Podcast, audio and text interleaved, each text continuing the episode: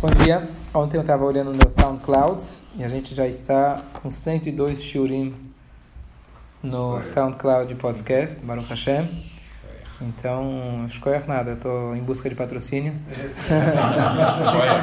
Escolha. Escolha. Hoje escolher é fácil, mas Baruch Hashem, quase todos eles estão, estão, foram patrocinados, com a ajuda de todos. Baruch Hashem, a gente pode fazer esse projeto e tem milhares de, de downloads e, e, e plays, Baruch Hashem. Tá Podemos ainda, podemos ainda. Quem quiser, ainda, ainda dá, dá tempo, número 100. E hoje a gente chama de Yom Tov, então Ruth Yom Tov, porque hoje é o nascimento do Baal Shem Tov e do Abshner Zam de Liad e o Alter Rebbe. E uma das, no mesmo, no mesmo dia, anos diferentes.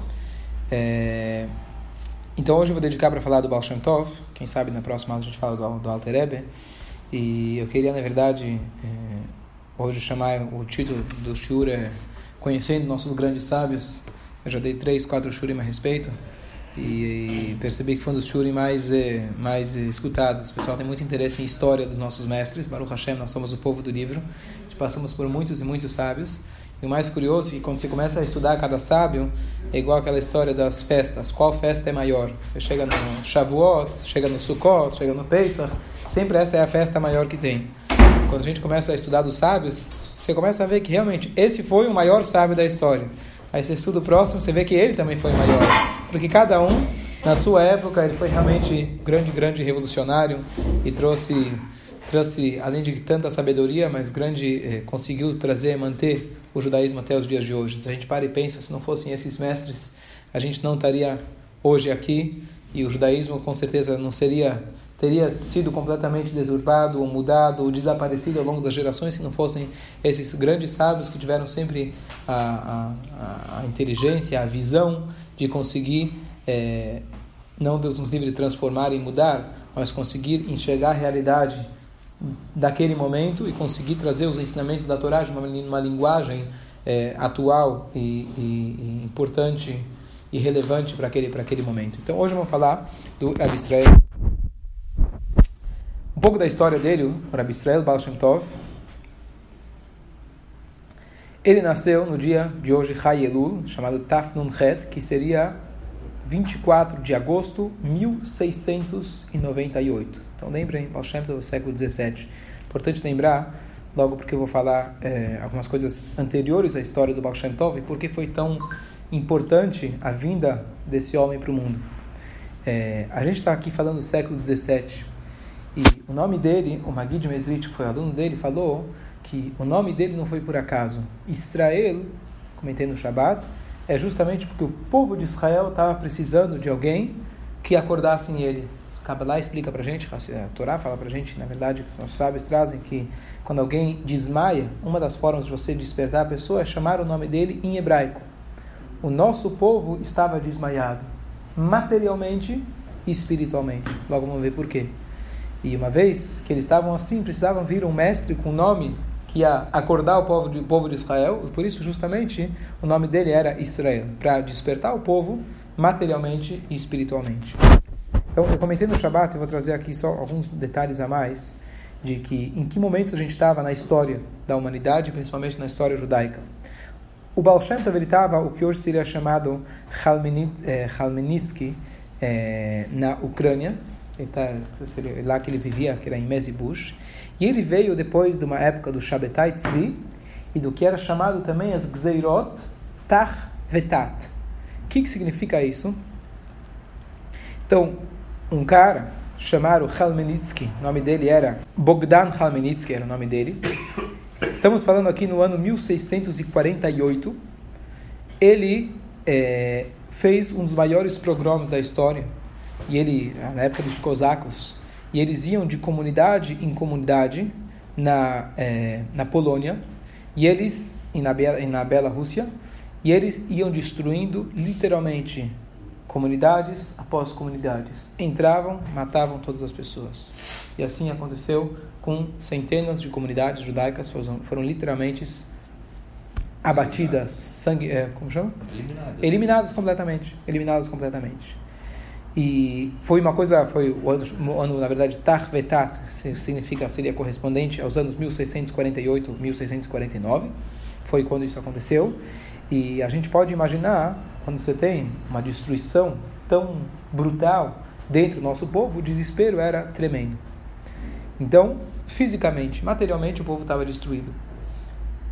E o pior ainda que aconteceu é que eles tinham uma destruição, tiveram uma destruição espiritual. E quem já estudou a história do Shabbatai Tzvi, vale a pena só lembrar alguns detalhes dele. Destruição espiritual.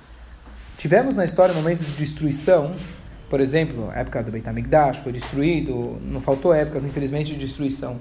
Mas aqui houve um momento onde o povo ficou completamente é, desmoralizado ou sem, é, sem incentivo nenhum de querer se aproximar da religião do judaísmo. Por quê? Porque após essa destruição, como acontece muitas vezes, quando teve deu um shura a respeito do Shabbatai Tzvi, sempre que você tem uma destruição, surge tem uma, uma renascença do povo judeu, Baruch Hashem.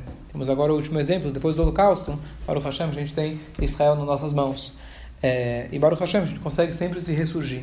Aqui aconteceu que esse renascimento, na verdade, foi apenas um sonho e uma ilusão que acabou em destruição total. Então surgiu esse homem chamado Shabbatai Tzvi, ele era, nasceu em 76, 1676, e ele, contei outro dia a história dele, ele era um cara, hoje se chamaria de bipolar, precisaria realmente um psiquiatra, talvez até uma internação, uma pessoa, ele era maluco, não era normal, até que ele, ele foi expulso da comunidade dele, onde ele estava, é... Ele quis ser Mashiach, né? E até que posteriormente ele foi até Israel, e aí ele foi, na verdade, procurar um médico. E esse médico falou para ele: Você não está doente, você é Mashiach.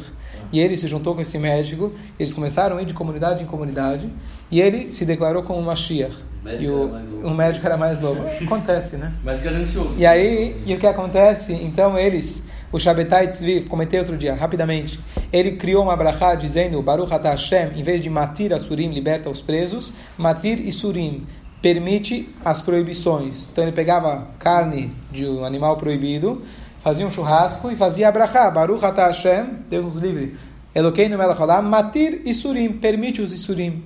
Ele fez Pesach, Shavuot e Sukkot numa mesma semana. Ele mudou completamente, falou Pesach, Shavuot Sukkot na mesma semana.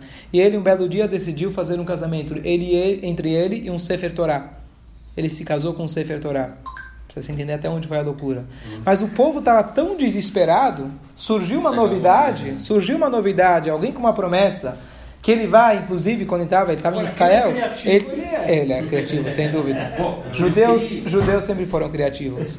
E o pior que saiu um rumor, saiu fake news de que ele agora estava agora reconquistando Jerusalém, ele conquistou Meca e assim por toda a Europa saiu o rumor que esse tal do Mashiach, do Shabbatai Tzvi, ele estava agora levando o povo e ia sair fazer guerras contra eh, os inimigos de Israel, ia reconquistar Israel. E as pessoas literalmente apostaram suas vidas nisso, venderam seus negócios, venderam suas casas com a fé nesse cara. E um belo dia ele foi, ele eh, ele foi preso pelos, na verdade, ele foi preso, preso pelos turcos. é, e aí ele foi, deram para ele duas opções: ou ele se convertia ao islamismo, ou ele ia ter pena de morte. E ele optou por se converter ao islamismo. Então foi decepção total e absoluta para todos aqueles que tiveram, depois de tanta destruição, pessoas começam a se confortar: poxa, fomos destruídos, mas Baruch Hashem, Mashiach chegou, então pelo menos agora surgiu a luz no final do túnel. E depois disso, eles veem, eh, o que é, vem uma, tem uma, recebe uma decepção, uma história, uma, uma, um- uma, uma decepção como essa, então ele, para eles, indicava Mashiach, indicava a Torá, era um representante de Deus. Quando você tem uma pessoa como essa que para você representava Deus, você se decepciona com ela, você não vai se decepcionar apenas com ela, mas você vai acabar se decep- decepcionando com Mashiach, com o verdadeiro Mashiach, com a Torá. Então o povo estava realmente completamente destruído. Essa, na verdade, é o clima que estava. E aqui a gente encontra é, só uma coisa interessante de quão a pessoa pode se enganar. Aqueles que eram os Hassidim fiéis, chama- vamos chamar assim de Hassidim, os devotos fiéis do, do Shabbatai Tzvi, mesmo depois que ele foi, que ele se converteu, eles começaram a deturpar e explicar que na Torá, não, na verdade, faz parte do processo de Mashiach. Ele ainda é Mashiach. Só que, para que ele seja Mashiach, a gente precisa se converter para o islamismo. Isso, na verdade, ainda se manteve algum, algumas pessoas secretamente fundando, fundando o sabatismo.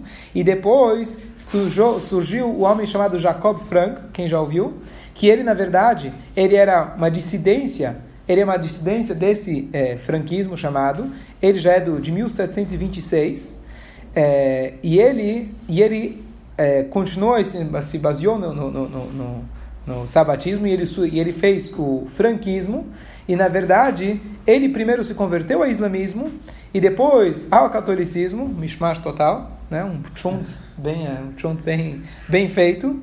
Mas o pior é que ele, além de rejeitar as restrições da Torá, ele tinha relações, ele tinha relações completamente promíscuas, e ele pregava esse tipo de relações. Ele também criou a sua própria linhagem, não vou dizer que é judaico nem nada, uma linhagem própria dele chamado é, os franquismo. E o Baal Shem Tov, posteriormente, ele foi lá e teve debates, ele conseguiu, não vou dizer que a, a, acabar com o franquismo, mas ele assim ganhou deles, pelo menos na, no debate, e, e, com a força é, moral dele, ele conseguiu, é, não vou dizer que eliminar, mas ele conseguiu diminuir essa, essa linha do franquismo. E é nesse momento que então surge a alma do Baal Shem Tov. Você pode imaginar como estava o povo. É, mas aqui essa introdução é importante também para nós entendermos o antagonismo que existia em relação ao racidismo em geral. Por quê? Porque o, o Shabbatai Tzvi, ele era um estudante, estudioso da Kabbalah. Uma pessoa extremamente carismática. Imagina, para você conseguir conquistar o povo, ele com certeza era um gênio. Com certeza ele era uma pessoa fora do comum. Ele era maluco, mas ele era um gênio.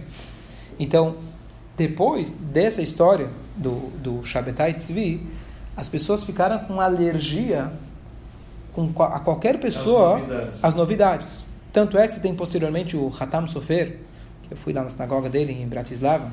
O Hatam Sofer ele dizia a, a, a Hadash Asur Minatorah, aqui eu estou falando 1800 mas ele, na verdade, contra na sua época, contra, contra o iluminismo, contra o reformismo, posteriormente, ele veio com uma regra chamada Hadash Asur Minatorah, usando uma, um, um, termo emprestado de Hadash, na verdade significa aquele negócio do que a gente estudou recentemente em relação ao novo trigo que nasceu, você tem que esperar até chegar o Homer, então é proibido você usar o Hadash, mas Hadash significa novo. Ele fala, é proibido qualquer tipo de novidade. Ele era radical contra qualquer tipo de novidade. Não, mas essa novidade é boa. Por exemplo, quando é, é, começaram na, na, Alemanha, começou o, o, o, o, reformismo, na verdade, até então todos os rabinos sempre, o Dvar Torah era sempre em Yiddish. E eles começaram a falar Dvar Torah em alemão. E traduziram a Torá para alemão, e aí começou o reformismo. Então, digamos, falaram Dvar Torah numa linguagem que as pessoas entendem, qual o problema? Não estou comprometendo nenhuma lei da Torá. Pelo contrário, estou facilitando para as pessoas, eu não estou fazendo nada de errado. Né? Ele absolutamente contra, sem novidades. Assim era a tradição, assim vai se manter. Não, mas hoje a gente tem que adaptar baseado na Torá. Ele era absolutamente contra. Então esse é um tipo de pensamento. Mas voltando um pouco na história agora do Baal Shem Tov, quando surgiram, quando surgiu o Baal Shem Tov, surge uma, uma, uma historinha que alguém fala, ah, tem um milagreiro, tem uma pessoa que está ensinando os segredos da Torá. Acabou. Deve ser o próximo Shabbatai Tzvi. Esse aqui está fora. O Ramchal, Moshe Chaim Luzato, que ele é o autor de, na verdade, dezenas de livros de filosofia, que muitos deles foram queimados. Ele hoje é reconhecido por todos os meios judaicos, todos, todos sem exceção nenhuma, mas os livros dele foram queimados, inclusive pelo, é, é, é, é por grandes sábios, mandaram queimar os livros dele porque achavam, era um jovem cabalista, carismático, gênio, esse aqui deve estar inventando uma nova Torá, não vamos cair mais nessa. Mas depois a história passa e você vê que tem charlatões, mas tem pessoas autênticas. Então a mesma coisa aconteceu com Baal Shem Tov e o Hassidismo em geral. Pessoas tinham certeza absoluta que ele era um charlatão que ia desviar as pessoas do caminho da Torá. Mas é só a história, só o tempo que comprova pra gente o que hoje você pergunta o que é um Hassid? É alguém que fugiu da Torá? Bem pelo contrário, todo mundo, mesmo que tem pessoas que talvez não, não são adeptos do racidismo, mas não tem ninguém que vai afirmar que o racidismo é uma linha fora do judaísmo, Deus nos livre. Bem pelo contrário, a gente vê que quem é racida, ele é mais cuidadoso com, com certas mitzvot, ele tem, às vezes, tá certo, às vezes tem costumes diferentes de outros, mas ninguém vai dizer que o racidismo tirou as pessoas, Deus nos livre da Torá, bem pelo contrário. Como a gente vai ver a história do Baal Shem Tov, ele foi que garantiu a continuidade do judaísmo, pelo contrário, ele, ele, é, ele, ele trouxe o renascimento do espírito do povo depois de tanta destruição material e espiritual. Mas aqui é importante entender esse antagonismo ao racidismo, a origem dele era justamente desse trauma com muita razão que eles tinham, baseado depois dessas histórias do Shabbatai Tzvi e outros que também surgiram ao longo da história. Então essa é uma pequena introdução sobre em qual momento na história ele apareceu e a importância que tinha que vir o Baal Shem Tov. Agora, quando a gente fala de Baal Shem Tov, por algum motivo ele parece, como ele é assim, é, não tão contemporâneo assim, existe uma foto aí que se diz que é dele, um desenho que era dele, mas é difícil da gente saber se ele é autêntico ou não. Mas é, o Baal Shem Tov pertence a uma época onde a gente, pelo menos quando fala só o nome Baal Shem Tov, é uma época assim uma coisa meio milagrosa. Você fala histórias de Baal Shem Tov, você conta as histórias de que a carruagem dele voava, que ele tinha kfitzata dela, que ele chegava, alcançava distâncias muito grandes em, em pequeno espaço, coisa que um pouquinho mais para frente, anos depois, você pega a, a época do Alter Ebe, Gaon de Vilna, você já não escuta nada desse tipo de história, ao ponto que se diz isso está escrito em relação, na verdade, a histórias do Midrash, mas a mesma coisa em relação ao Baal Shem Tov, de que se você acredita, se você acredita em todas as histórias do Baal Shem Tov, você é um todo. Por outro lado, se você diz que não poderia ter acontecido, ah, eu não acredito que isso aconteceu, você é, na verdade, um apicoires, você é um descrente. descrente. Então, a gente acredita que poderia ter acontecido, mas assim, pertence a um momento na história onde, assim, muitas das histórias foram passadas por tradições e não temos certeza absoluta de todas as histórias. O que nós temos, sim, se elas foram passadas por mestres autênticos ao longo da geração, a gente pode ter certeza da autenticidade e veracidade da história. E a gente também não, não deve duvidar, ah, será que é possível que isso aconteceu? Mas vou contar, vamos contar um pouquinho da, da história dele, o que, que ele, as, vamos dizer, as, as conquistas dele ao longo da vida. Então, o Baal Shem Tov, ele nasceu, na verdade, é, é, também o nascimento dele foi foi de milagre. Ele era. O pai dele se chamava Rabeliezer. É, e ah, o que acontece é que os pais dele, assim diz a história, essa história também foi passada assim pelos nossos mestres, é, os pais dele não tinham filhos por muitos anos. E o Rabbi Eliezer, que era o pai dele, recebia muitas visitas em casa. Uma mitzvah que ele gostava de fazer, receber visitas em casa. E um belo dia, depois de muito rezar e pedir para Deus para ter filhos, aparece, é, como conta a história, o Eliyahu Anavi, na verdade, vestido como se fosse um pobre, em pleno Shabat, carregando no pleno Shabat. Chegou com sua mochila, com sua mala em pleno, Shabat. Lembrando que a gente está falando aqui de uma época onde não existia esse negócio de vem, venham na sinagoga. Não, estamos falando de uma época onde não existia esse tipo de coisa. E, e todos os convidados, inclusive os pobres que estavam convidados na casa do, do rabino, eles começaram a cochichar, a falar mal desse cara, como se carrega em pleno Shabat, e como que o dono da casa está recebendo ele tão bem, isso aqui é um, tá, tá, uma ofensa para o Shabat, ele está ele está é, dando aval para esse tipo de coisa, e ele recebeu ele muito bem. No final, a história resumida, que esse, esse pobre no final do Shabat fala, olha, isso foi um teste do Shammai, um teste dos céus, para ver se você realmente ia cumprir a sua mitzvah, se não ia me julgar por isso. Então saiba que você vai ter um filho especial, e esse filho vai ser o Rabi Israel, o Baal Shem Tov, ele vem iluminar o mundo. E aí sim, a, a esposa dele engravidou, e o Baal Shem Tov nasceu. Quando ele tinha, quando ele tinha cinco anos de idade, ele ficou órfão de ambos os pais. A história conta pra gente que quando o pai dele estava no seu leito de morte, ele falou para o seu filho as seguintes palavras, e esse foi o lema, esse foi o lema da vida do Baal Shem Tov. Não tenha medo de ninguém além de Hashem e ame todo Yodi com todo o seu coração. E assim, esse foi o lema que ele levou, o legado que ele levou do seu pai, e essa, na verdade, foi o lema do Baal Shem Tov ao longo da sua vida. Amar todo Yodi com todo o seu coração. Pode parecer um pouco óbvio, mas estamos falando numa época onde não era exatamente assim. Ama todo Yodi? Depende de quem, vírgula. E ele realmente ele demonstrou isso ao longo da sua vida, que a gente olha para a Neshama da pessoa, a gente olha para a alma da pessoa e não para as, as, as, as, eh, as conquistas, não, as conquistas da pessoa, sejam elas intelectuais, se você é sábio ou não é sábio, isso foi também mais um motivo de antagonismo para o Baal Shem Tov. Nessa época havia uma diferença de classes sociais religiosas muito forte. Se você é estudioso da Torá, você pertence a um clube. Se você não é estudioso, é outro clube. E os clubes não se misturam. Não tem casamento misto. Tá certo? Assim. Hoje, Baruch Hashem mudou bastante. Mudou bastante. Mas tem gente ainda que mantém essa tradição. Sim, existem fontes. A Guimarães fala para gente que você deve buscar casar sua filha ou você se casar com a filha de um sábio. É importante, a sabedoria é importante. Mas não é importante ao ponto de você desmerecer, colocar de lado, você não se misturar. Pelo contrário, você tem que se aproximar das pessoas, como fazia Hillel, como fazia Rebbe Akiva, e como Baal Shem Tov só relembrou as pessoas que, independente se ele sabe Torá ou não sabe Torá, a alma dele pode ser mais elevada que a sua, e você tem que olhar para isso, e através disso a gente conseguir despertar as pessoas. E não você se garantir com a sua família, entre aspas, e você querer apenas ser estudioso da Torá e você desmerecer e colocar os outros de lado. Eu comentei no Shabbat desculpa para aqueles que já ouviram, mas aquele exemplo de que é, quando a mamãe chega, a mãe chega em casa, do supermercado, ela comprou os doces, ela vai lá e deixa em cima da mesa. A criança discretamente vai lá, pega uma bala, pega um chocolate, pega uma batata frita, e quando a mãe vem depois do jantar, fala: Filho, hoje é teu aniversário, tem uma surpresa para você. Aí ele abre a sacola e fala: Pô, isso aqui eu já comi, isso aqui não tem novidade nenhuma. Tá certo? Então, esse é um exemplo de o que acontece quando você tem uma verdadeira é, mudança radical no mundo, em qualquer área, é verdadeira mudança é quando você vê que, por exemplo, teus concorrentes, entre aspas, eles já adquiriram e copiaram teu produto. Eles esqueceram que, na verdade, quem foi que originou o produto foi você. Ou seja, qual que é a prova de sucesso do teu produto? É quando todo mundo já tem ele e até esqueceram que foi você que fez ele. Tá bom, você vai ficar chateado, às vezes, eventualmente, foi eu que criei não me deram os direitos autorais e a, e as honras necessárias. Mas o melhor sinal que se estão imitando o meu projeto, se estão imitando a minha, minha, minha startup, quer dizer que a ideia foi boa, tá certo? E quando já esqueceram que fui eu que comecei, melhor ainda nesse aspecto. Então, o Baal Shem Tov não veio inovar nada, mas ele veio iluminar, ele veio trazer uma luz dentro da Torá que, com o tempo, ela foi esquecida, entre aspas, que é a luz da Kabbalah, a luz da Hassidut. E hoje, em todos os meios, em todos os meios, você tem faíscas desses ensinamentos do Baal Shem Tov, que hoje as pessoas nem sabem de onde se originaram.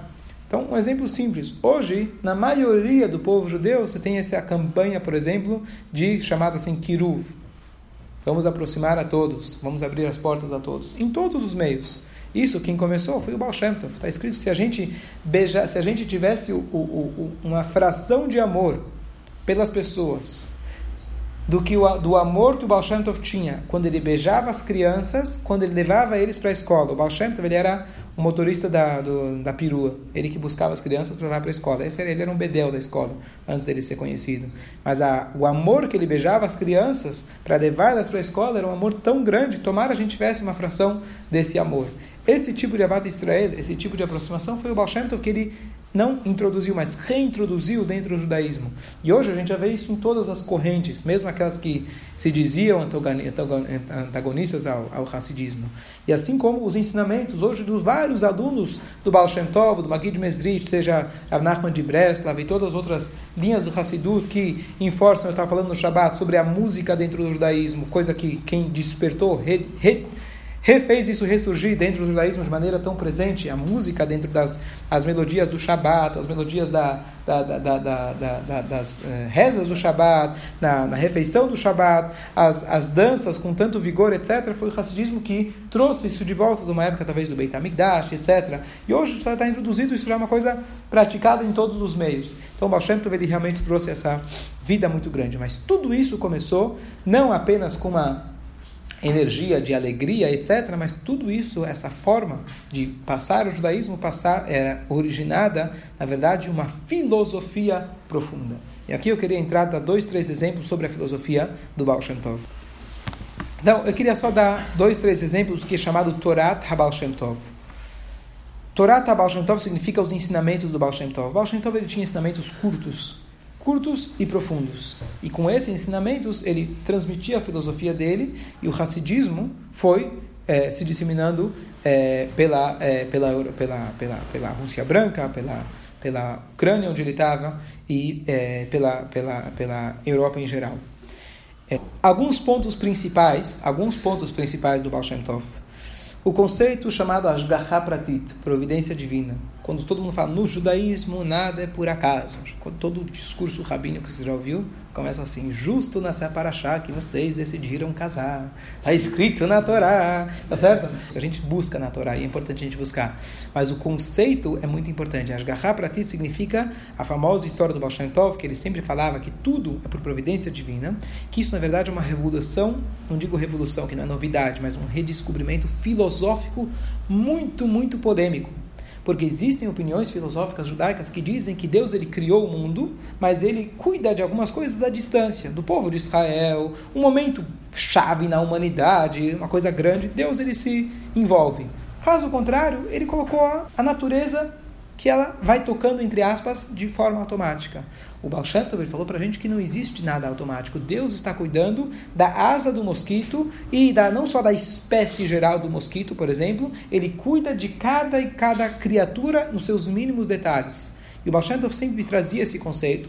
A história diz de que quando ele estava andando com seus alunos na, na rua, eles começaram meio que duvidar, assim, será que é bem assim? Tudo é por Ashgaha Pratit? Ele falou, tá vendo essa folhinha que caiu da árvore? Isso é Ashgaha Pratit. Eles meio que duvidaram e falou: levanta a folhinha. Eles viram que embaixo da folhinha tinha um bichinho. Ele explicou que esse bichinho estava desidratando. Se não fosse essa folhinha que caísse em cima, ele teria morrido. E a Shem, ele faz, toma conta de todos os detalhes. E esse conceito, na verdade, é um conceito básico na nossa vida. Você perguntou como que isso impactou a mim, pessoalmente, a história do Moshe Tov. Se você entende que tudo é Be'ashgachá para ti, você vive com esse conceito, que não existe nenhum detalhe, ninguém que te fez um comentário, para você pode parecer indevido. Nenhum evento na sua vida que aconteceu não foi por acaso aquele conceito, ah, perdi o avião, né? Você vai viajar hoje. Perdi o avião, não é por acaso.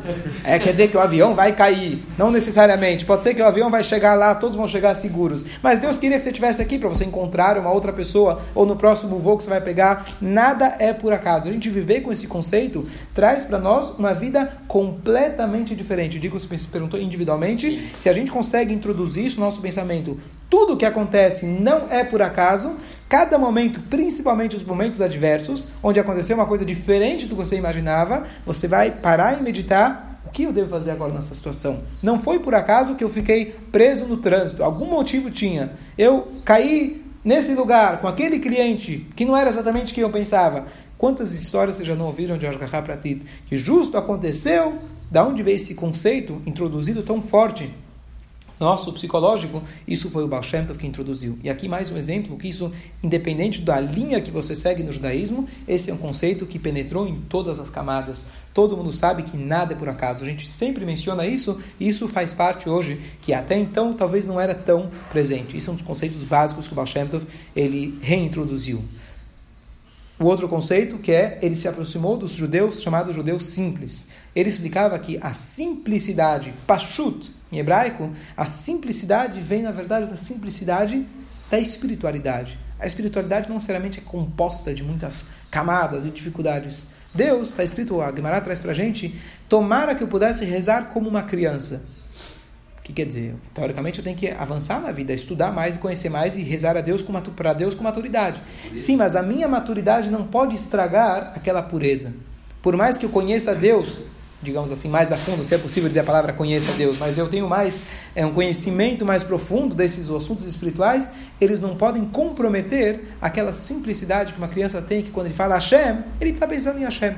E com esse com essa filosofia, com esse pensamento, ele não só que veio aproximar as pessoas simples, ele veio aproximar também os grandes Talmidei Chachamim, que se achavam super importantes, etc. Ele falou que isso não, a tua sabedoria é importante, mas ela não pode comprometer a sua simplicidade. Nós temos que olhar para essas pessoas, aprender delas e se inspirar através delas. Esse é um outro pensamento que hoje também, como eu comentei antes, ele é, está penetrado em todas as camadas.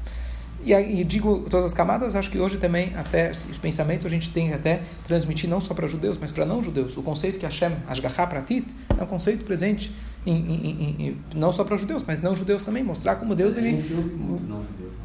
Que nada é por acaso. É, Perfeito? É, então, isso também é uma revolução, entre aspas.